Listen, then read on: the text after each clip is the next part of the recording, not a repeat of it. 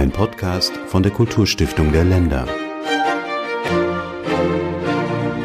Thema dieses Podcasts ist die Kultur in Zeiten von Corona. Was bedeutet die Pandemie für die Einrichtungen und die Kulturpolitik? Dass die Kultur systemrelevant sei. Das hat dieser Tage der bayerische Staatsminister für Wissenschaft und Kunst Bernd Siebler geäußert, der zurzeit auch Vorsitzender der Kulturministerkonferenz ist. Mit ihm bin ich jetzt telefonisch verbunden. Guten Tag, Herr Siebler. Ich grüße Sie. Zwei Sätze zu Ihrer Person. Sie haben Deutsch und Geschichte als Lehrer unterrichtet, sind verheiratet, haben zwei Söhne. Von März 2018 an waren Sie bayerischer Staatsminister für Unterricht und Kultus Seit November 2018 sind Sie Staatsminister für Wissenschaft und Kunst und seit Anfang 2020 Vorsitzender der Kulturministerkonferenz. Habe ich das so richtig zusammengefasst? Genau so. Zunächst zu Ihrer persönlichen Situation in diesen Tagen. Wie geht es Ihnen? Ich hoffe, Sie sind gesund. Es geht uns allen sehr, sehr gut. Äh, wir haben in München hier ja einen gewissen Hotspot der Entwicklungen. Da misst man in Bayern ja auch sehr, sehr konsequent mit den Maßnahmen, die unterwegs sind. Aber tatsächlich geht es mir persönlich und meiner Familie sehr, sehr gut. Sportlich durchtrainiert, ein bisschen an die frische Luft gehen, das hilft alles und macht auch bei vielen schwierigen Sachfragen einfach den Kopf frei und hilft auch in dieser Situation im Wortsinne kühlen Kopf zu bewahren und die eigene Fitness ein bisschen auch im Griff zu haben.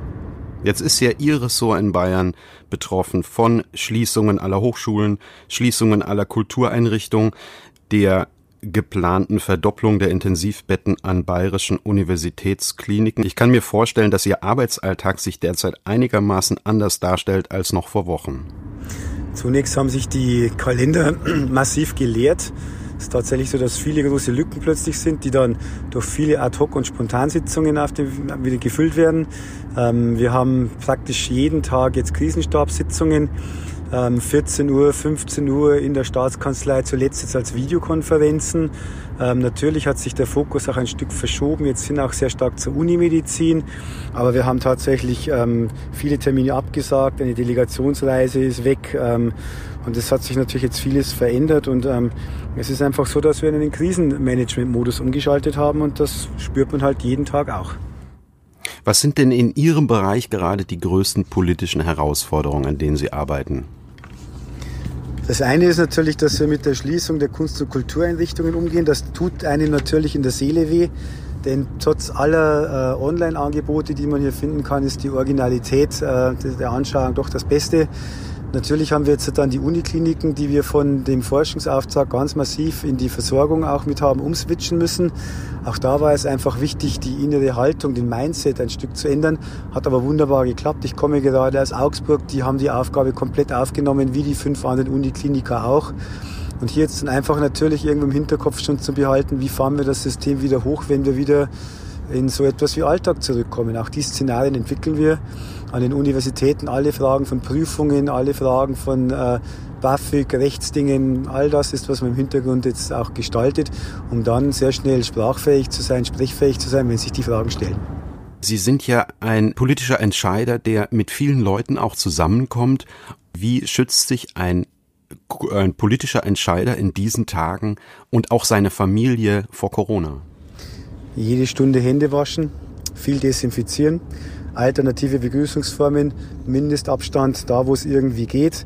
Natürlich wird vieles von äh, Gesprächen auf Video- oder Telefonkonferenzen umgestellt und da, wo es geht, Mundschutz zu tragen, wie zum Beispiel jetzt erst letzte Woche, als wir in München eine Drive-Thru-Teststation speziell für Pflegerinnen und Pfleger, Ärzte, Feuerwehrleute, BRKler eröffnet hatten, ähm, das volle Programm eben.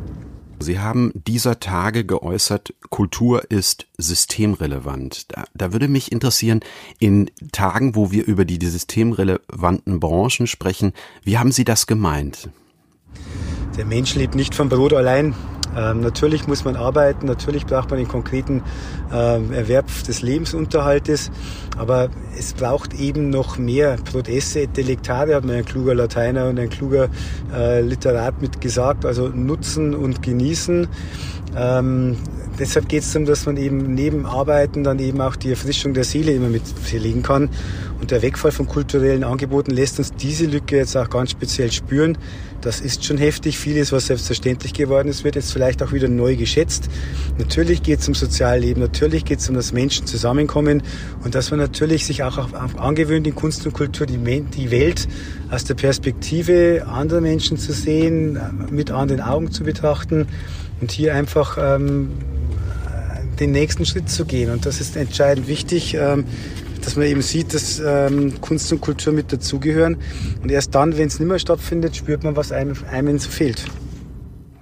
Wie, wie, was kann es denn vor diesem Hintergrund bedeuten, wenn kultursystemrelevant ist einerseits und in diesen Tagen zu 100 Prozent Kinos geschlossen werden, Theater geschlossen werden, Opernhäuser geschlossen werden. Was bedeutet das, wenn ein solch systemrelevanter Bereich auf Null gesetzt wird und auch das vielen Kulturschaffenden das aus ihrer beruflichen Existenz droht? Zum einen haben wir als Freistaat Bayern oder auch die anderen Länder und der Bund eben Einrichtungen, die wir als Arbeitgeber selbst betreuen.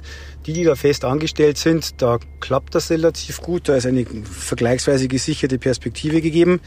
Der Probenbetrieb ist massiv eingeschränkt. Und das ist gerade natürlich im Opern-, Theater-, Tanzbereich, wo es auch um Athletik und Training geht von hoher Bedeutung. Ähm, da hat sich natürlich vieles verändert. Und für diejenigen, die als Freiberufler in der Szene unterwegs sind, ist halt eben noch das Scheitern von beruflichen Existenzen momentan irgendwo zu sehen. Hier gibt es große Sorgen und deshalb ist es wichtig, dass wir deutlich machen, dass äh, wir als öffentliche Hand verlässliche Partner für diese Kunstschaffenden sind und wir lassen uns die Kultureinrichtungen, die Projektträger, die Selbstständigen nicht allein. Also wir haben erst gestern äh, in Bayern deutlich gemacht, dass wir hier ähm, Geld in die Hand nehmen werden, dass wir Förderungen ausbezahlen werden und ich gehe davon aus, dass das viele andere Länder und auch der Bund so oder so ähnlich auch mit tun werden. Und wir haben natürlich es auch geschafft, dass viele ähm, Leute jetzt dann auch unter den Schutzschirm kommen, gerade die Selbstständigen, die Freiberuflichen, die können auch diese staatlichen Sofortmaßnahmen mitnutzen. Das heißt im Prinzip, dass die Forderung des Deutschen Kulturrats, einen Notfonds für Künstler einzurichten, dass der darin im Grunde genommen aufgehoben ist. Ich bin sehr stolz, dass wir ähm, erst Mitte März äh, mit Monika Grütters zusammen diese Forderung als Kulturminister auf allen Ebenen erhoben haben und dass praktisch alle politischen Entscheidungsträger dieser Forderung schon nachgekommen sind. Wir haben einen Brief an die Bundeskanzlerin geschrieben, aber die Künstlerinnen und Künstler sind in diesen Schutzschirmen mit dabei. Jetzt heißt es auch Antrag, Anträge schreiben, die stellen.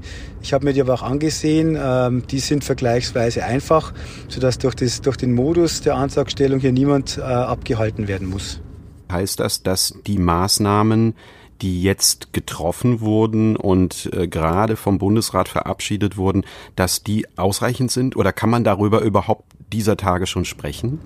Also es ist zunächst mal eine Soforthilfe und damit bieten wir Perspektiven, dass die Menschen nicht ins Bodenlose fallen. Das ist immer das ganz Entscheidende. Ob es reicht, kann heute noch niemand äh, abschließend beurteilen. Es kommt darauf an, wie lange die Einrichtungen wirklich geschlossen sein werden. Wir haben jetzt alles mal auf den 20. April, also auf das Datum nach dem Ende der Osterferien in Bayern mit ausgelegt. Ähm, und da muss man einfach aufgrund des virologischen äh, Vorgehens und der Entwicklungen sehen, ob es reicht oder ob es nicht reicht. Das kann man heute noch nicht seriös beurteilen. Wenn weitere Schritte nötig sind, werden wir diese auf den Weg bringen.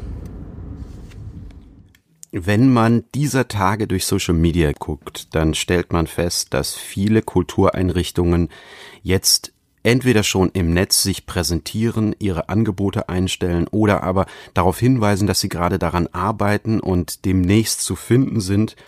Dieses Thema Digitalisierung der Kultureinrichtung, das ist ja ein Thema, das ich von Ihnen aus der Vergangenheit schon kenne. Wir haben vor wenigen Monaten ähm, ein kulturpolitisches Frühstück in Berlin gemacht, zu dem äh, Sie und die Kulturstiftung der Länder gemeinsam eingeladen haben. Da waren sie Gastgeber, haben das Thema bestimmt und das Thema war Digitalisierung der Kultureinrichtung. Das war ihnen offenbar schon vor der Corona-Krise ein Anliegen. Dieses Thema begleitet mich in allen bildungspolitischen Facetten, aus der Schulbildung, aus der Erwachsenenbildung, jetzt natürlich auch in der kulturellen Arbeit. Wir haben hier in Bayern zum Beispiel mit Bavaricon schon viele museale Angebote. uh, unabhängig von Corona trägt das einfach dazu bei, dass auch Menschen, die jetzt nicht nach München kommen können oder in die großen Standorte uh, mit großen Museen, dass die eben auch in uh, peripheren Räumen dann Anteil nehmen können und dass sie hier natürlich dann auch ähm, im Sinne von gerechten Chancen und Möglichkeiten auch gut abgebildet sind. Das sind alles Dinge, die auch vor Corona schon wichtig und entscheidend waren. Und deshalb wollte ich dieses Thema schon immer und immer wieder mit besetzen. Und wir haben das gut besetzt hier in unseren Strukturen und ähm, haben jetzt natürlich einen weiteren Schub erfahren. Ähm, natürlich kann ein digitales Konzert äh, nicht den äh, kompletten Klang wiedergeben und nicht die Authentizität des Originals ersetzen dann. Aber es ist in diesen schwierigen Zeiten ein wichtiges Hilfsmittel. Und wenn ich dann vor allem sehe, wie viele Menschen jetzt auch bereit sind, freiwillig dann zu spenden, dann ist das schon etwas, was auch ein hoher Akt von Solidarität mit ist. Es gibt ja in diesem, für diesen Bereich eine Digitalisierungsstrategie des Landes Bayern, das ja schon auf Jahre zurückweist. Haben Sie da ein paar Beispiele, was da in diesem Kontext entstanden ist? Wir haben im äh, Hochschulbereich die virtuelle Hochschule Bayern, wo wir auch didaktisch sehr hochwertig dann Vorlesungen und Veranstaltungen jetzt hier eben anbieten können. Aber ich habe auch Bavaricon im Kunst- und Kulturbereich schon verwiesen. Ähm, da kann man eben zum Beispiel die Dinge aus dem Bayerischen Nationalmuseum intensiv betrachten. Man kann hier eben jetzt dann auch die Dinge quasi virtuell in die Hand nehmen und drehen und wenden aus verschiedenen Perspektiven beurteilen und betrachten. Wir haben mit der Gemäldesammlung hier schon großartige Angebote, um hier eben auch äh, Menschen, die nicht jeden Tag ins Museum kommen können, diese Angebote bieten zu können. Unser Nationaltheater, das Opernhaus, bringt ja viele Dinge jetzt eben auch online im Streaming-Bereich. Das sind Dinge, die jetzt nochmal eine unglaublich große Aufwertung mit erfahren. Und so stelle ich mir das vor. Das ist ein sehr gutes Ergebnis. Solche Angebote finden sich ja dieser Tage zahlreich im Netz. Also auch die Kulturstiftung der Länder macht auf Twitter und Facebook aufmerksam auf solche insbesondere neue Angebote, auch aus Bayern im Übrigen. Ähm, man hat so ein bisschen den Eindruck, dass die Corona-Krise jetzt ein Inkubator ist für dieses Thema Digitalisierung und das Erreichen von möglicherweise auch neuen Interessenten für das eigene Angebot im Netz. Also ich habe schon den Eindruck, die Leute haben jetzt auch Zeit. Äh, es ist auch eine gewisse Entschleunigung und jetzt suchen viele äh, die Angebote zusammen. Wenn ich an Staatsopern TV denke, dann ist es ein spannendes Angebot. Wir können Theaterstücke jetzt natürlich aus der Konserve auch mit sehen. Und ich habe schon die Hoffnung, dass jetzt neue Menschen auf diese Angebote aufmerksam werden und nach der Krise und der Tag nach der Krise wird kommen, dann eben auch sagen, ich habe es im Netz gesehen, jetzt will ich es auch im Original sehen und dass wir damit auch gerade in einer jüngeren Zielgruppe neue Menschen finden, die in diesem ab und zu auch etwas gesetzten Betrieb vielleicht auch neue Impulse geben können. Äh, man spürt schon, dass sich neue Strukturen bilden, dass sich auch neue Antworten entwickeln und insofern äh, gilt das alte Sprichwort selten ein Schaden, wo nicht auch ein Nutzen dabei ist. Das soll jetzt nicht zynisch sein, aber ich halte es für sehr, sehr wichtig, dass wir damit wirklich Menschen auch erreichen können, die wir vorher so nicht erreicht haben, vielleicht auch gerade ein jüngeres Publikum. Jetzt zeichnet sich ja Kulturverhalten wesentlich dadurch aus, dass man da etwas gemeinsam macht ähm, in Orchestern, in Ensembles, aber auch mit dem Publikum. Wie verhält sich das denn, das Online-Angebot zu dem, was man live in Konzerthäusern oder Theatern genießen kann? Kann das ein Ersatz sein? Es kann eine Ergänzung sein, ein Ersatz sicherlich nicht. Es kann eine Ergänzung sein in Zeiten, wo das Original eben nicht funktionieren kann. Es kann eine Ergänzung sein für Menschen, die nicht die Chance haben, das Original jeden Tag anzusehen. Aber wenn es um Opern geht, wenn es um Theater geht, die Klangqualität in vielen Übertragungen kann nicht so gut sein, wie es die wunderbare Akustik in den verschiedenen Opernsälen unseres wunderbaren Landes dann eben auch mit bieten kann. Äh, und die Authentizität des Originals ist doch nichts zu holen, aber es ist ein, ein Ersatz in schwierigen Zeiten und äh, kann später auch dann eine gute Ergänzung zum Original mit sein. Kommen wir doch nochmal auf ein anderes Thema, nämlich die Kultur MK, der Sie vorsitzen seit Anfang des Jahres. Sie haben im Zusammenhang mit der ersten Sitzung im März geäußert, dass es Ihr Ziel sei, gemeinsam mit Ihren Kolleginnen und Kollegen aus den anderen Ländern den Föderalismus noch stärker als bisher in die Kulturpolitik einzubringen. Gibt es da Handlungsbedarf? Ich denke, wir haben als Länder und Deutschland in den vielen Facetten viele unterschiedliche Dinge, die man eben nicht mit einer zentralistischen Perspektive ähm, über, überbieten oder überformen sollte. Die Gefahr sehe ich auch nicht so dramatisch, aber die Kultur selbst in Bayern ist zwischen äh, München und Nürnberg, zwischen Augsburg und Regensburg schon sehr, sehr unterschiedlich. Und wenn man dann eben norddeutsche Bereiche, westdeutsche, ostdeutsche Bereiche, süddeutsche Bereiche ansieht, dann ist Kulturföderalismus eine Stärke und drückt eben Vielfalt aus. Etwas, das ja im Kunst- und Kulturbereich einfach äh, entscheidender Punkt ist, wo sich ähm, auch das Selbstverständnis von Kunst und Kultur eben auch wieder mitspiegelt. Deshalb ist Föderalismus eine Bereicherung, eine unglaublich große Bereicherung für all die Dinge gerade im Kunst- und Kulturumfeld. Und deshalb ist mir das Thema Föderalismus von besonders großer Bedeutung. Immer wieder wird Föderalismus ja als Hindernis, als Hemmschuh, gerade jetzt auch in der Gesundheitspolitik äh, mit definiert. Das halt, sehe ich so nicht. Denn wir haben in unterschiedlichen Teilen dieses, dieses Deutschlands eben auch unterschiedliche Entwicklungen. Und das soll man selbstbewusst und auch als Stärke und Vielfalt in den Mittelpunkt stellen. Das ist mein großes Anliegen.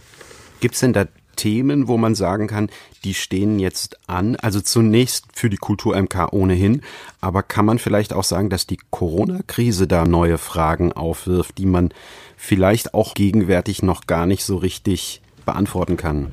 Ich muss sagen, leider werden wir hier die Corona-Fragen natürlich auch haben. Wir werden bei der Digitalisierung natürlich jetzt dann genau analysieren können, wie sich das auswirkt, ob wir wirklich auch neue Zielgruppen erreichen, ob sich bestimmte Dinge mit verändern. Wir müssen natürlich auch alle wirtschaftlichen Fragen für die Kunst- und Kulturschaffenden beantworten. Aber es geht natürlich auch um Fragen von Kultur im ländlichen Raum. Und wir müssen in den nächsten Tagen immer wieder auch die Fragen von NS verfolgt, äh, bedingt bezogenen Kulturgütern beantworten. Es geht um die kolonialen Kontexte. All das sind Fragen, die wir äh, mit den Bundesländern gemeinsam mit den Ländern beantworten müssen. Und ähm, ich denke, dass Corona hier ähm, auch ein gewisser Inkubator wieder sein kann, auch die Reihen zu schließen und ähm, hier dann zusammenzuhalten, weil die Fragen gerade, was Existenzsicherung anbelangt, alle zu beantworten haben. Für diesen Zusammenschluss gibt es ja ähm, hin und wieder die Äußerung oder auch der Wunsch nach einem Bundeskulturministerium. Ist das für Sie eine Option oder was halten Sie von dieser Idee? Also die Kulturhoheit, die Kulturhoheit ist ja das Kernstück der Eigenstaatlichkeit der Länder. Und wir leben in Deutschland eben von einer vielfältigen und lebendigen Kulturlandschaft, die föderale Traditionen ähm, jetzt mit hat. Und viele dieser föderalen Traditionen haben diese Buntheit überhaupt erst ausgelöst. Im Ergebnis ermöglicht also der Kulturföderalismus die richtigen Modelle und die Antworten für die Menschen vor Ort und sind letztlich auch ein Garant für ein lebendiges Kulturleben.